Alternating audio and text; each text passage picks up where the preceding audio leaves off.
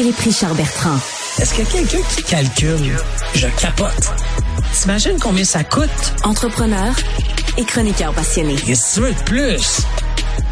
Philippe Richard Bertrand. Très menaçant cette musique-là, hein, pour Philippe Richard. On dirait que c'est c'est comme un c'est comme un killer qui s'en vient en studio. Philippe, euh, Non, bonjour. ça, ça annonce un matamor. C'est ça, hein? là. Tu t'en viens avec tes tatous. On m'a tout vous la péter un après l'autre. Je mettez-vous en ligne. Euh, dis donc, euh, Gemini, c'est quoi ça, ou Gemini? C'est sûrement Gemini. Gemini, OK, c- c'est le concurrent direct à ChatGPT qui vient de faire son entrée ce matin à 8 heures du matin dans l'univers de Google. Faut que tu sois, en d'autres mots, c'est la réponse. Le, ça va devenir le concurrent de ChatGPT, mais qui appartient à Google. Mais pour des gens comme moi qui travaillent dans l'environnement Google, moi, mon entreprise, les courriels sont gérés par Google. Le fait qu'on va pas utiliser cet outil-là avec des intégrations directes à même mes outils, ça va changer ma vie. ChatGPT a déjà changé ma vie, Benoît, complètement. Dans quel sens? Changer ta vie Ben, parce que t'as Chat- plus à faire d'efforts? Non, parce que 25% de mes courriels, OK, à tous les jours, tu sais, je reçois environ 100 courriels de Ah oui. clients, etc. OK. J'ai 25% de mes courriels que c'est ChatGPT qui répond à mes courriels. Je n'ai même plus à les écrire. ChatGPT lit le courriel, Ah oui. il me suggère une réponse. En, en termes d'automation, c'est Ouais. extraordinaire. C'est vrai que t'es un gars vrai, hein? T'es un gars réel. Puis quand on s'adresse à toi, on a une réponse personnelle. Hey, imagine, là, moi, je t'écris, puis j'ai, j'ai l'autre taouin électronique virtuel qui me répond à ta place. Euh, Hey, anecdote, la semaine passée, j'ai une cliente, le ChatGPT lui répond, euh, mais il faut que tu enlèves comme une phrase que ce, ce courriel a été réécrit par ChatGPT. Puis moi, j'ai oublié de l'enlever, puis j'y ai envoyé. Oups. Et? Là, elle m'a, euh, écoute, elle m'a appelé tout de suite. Elle dit, hey, la vedette, euh, je suis plus assez importante pour que tu écrives toi-même tes courriels. Exactement. Exactement. C'est, c'est, est-ce que t'as le- laissé? Est-ce que t'as abandonné? Non, non, elle m'a pas abandonné, mais, mais depuis six mois, les Ouais. gens qui travaillent souvent avec moi disent, Philippe, c'est incroyable comment la qualité de ton français s'est améliorée, Ah oui, hein? mais c'est parce que j'utilise ChatGPT. Trichard.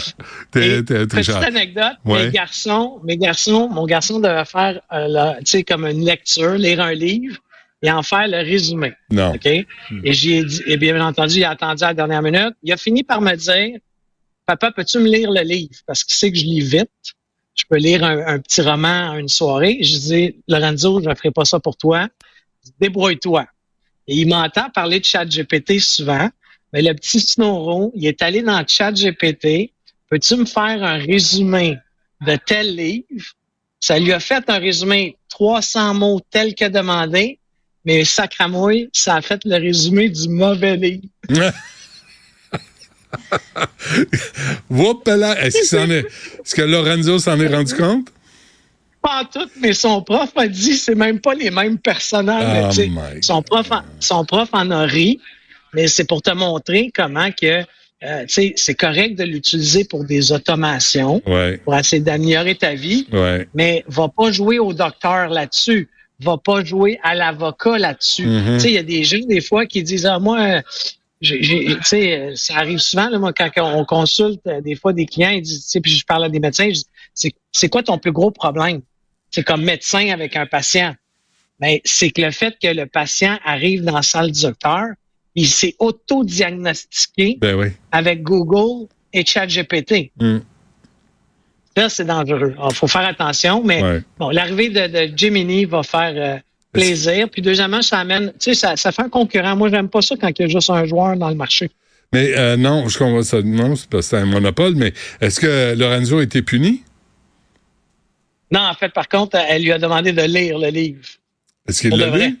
Est-ce qu'il l'a lu? Oui, là, il l'a lu, puis il a, ouais, il a fait un résumé. C'est ça le danger hein, de toutes ces saloperies virtuelles. Euh, sérieusement, là, euh, je parlais à Linda Pagani, là, qui, qui enseigne à l'Université de Montréal. La flemme, la flemme de lire un livre, la flemme. Ton gars, c'est comme tous les autres ados de sa génération. Là.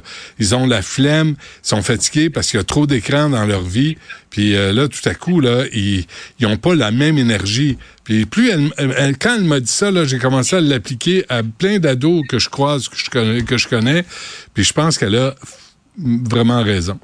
Non, mais je suis d'accord. Mais tu sais, moi, je lis un livre par semaine depuis une vingtaine d'années. C'est vraiment pour moi très important. J'aime l'odeur. J'ai déjà écrit un, texte là-dessus. J'aime l'odeur d'un livre. J'aime l'odeur de l'encre. Mais c'est vrai que les jeunes, sais, je prends mon plus jeune qui a 14 ans, il y a eu une tablette dans les mains très jeune. Ça, c'était une erreur de ma part. Mais là, de leur enlever ça, sais, juste quand je leur enlève, euh, pour souper, je leur dis pas de téléphone à table, pas de tablette des fois, j'ai des looks un peu euh, désagréables. C'est ça la problématique avec toutes ces technologies-là. Ouais. Euh, euh, avant qu'on se quitte, Philippe, c'est quand même grave. Là. Bell Media qui coupe 4800 postes et essaie de vendre 45 stations de radio régionales. Ça ne va pas bien. Non, c'est sûr que dans l'univers des médias, il y a eu plusieurs coupeurs. Il y en a eu à TVA, il ne faut pas se le cacher, ah des collègues à nous qui ont perdu leur emploi. Mm. Ce que je trouve déplorable là-dedans, c'est que un Bell Média est extrêmement profitable. Tu sais, Bell Canada, là, tu sais, et, BCE est extrêmement profitable. On met 4800 personnes dehors pour augmenter une marge de profit. On paye le président 16 millions de dollars américains, euh, canadiens, excuse-moi, on avait calculé la dernière fois, c'est un homme qui fait à peu près 540 000 dollars aux deux semaines. Euh, je trouve ça un peu éhonté euh, que, que pour l'appât du gain, le profit. Euh, puis par contre, il faut pas se cacher, le CRTC, le gouvernement fédéral, est trop lent dans comment qu'elle va venir en aide aux médias. On a besoin de journaux régionaux, on a besoin de stations de radio régionales. T'as pas besoin d'aide quand tu fais des profits. C'est quoi cette affaire-là? Sais, on donne, on fait, on donne de l'aide à ceux qui ont des pertes, ceux qui ont de la misère, ceux qui vont ah fermer. mais si tu fais des profits, ça moi, il fouille dans tes profits. Je suis d'accord, mais une entreprise privée qui est à la bourse, faut pas se cacher, la maison mère de Bell Media, c'est BCE, c'est à la bourse. Ouais. C'est jamais ça qui va dicter. C'est pas le bon sens puis euh, le, bien commun. Là. Ce qui va dicter la patente, c'est les profits. Mm, mm. Puis ben, aujourd'hui, il y a 4800 personnes à travers le Canada qui ont perdu leur emploi. Il y a 25 stations régionales qui vont être vendues. il y a des repreneurs. 45. 45. Oui, excuse-moi, 45 sur 103 que Bell possède. Donc, c'est pas loin de 50% Mais au moins, il y a des repreneurs. tu vas avoir des humoristes au chômage, c'est pas des farces, hein? En tout cas.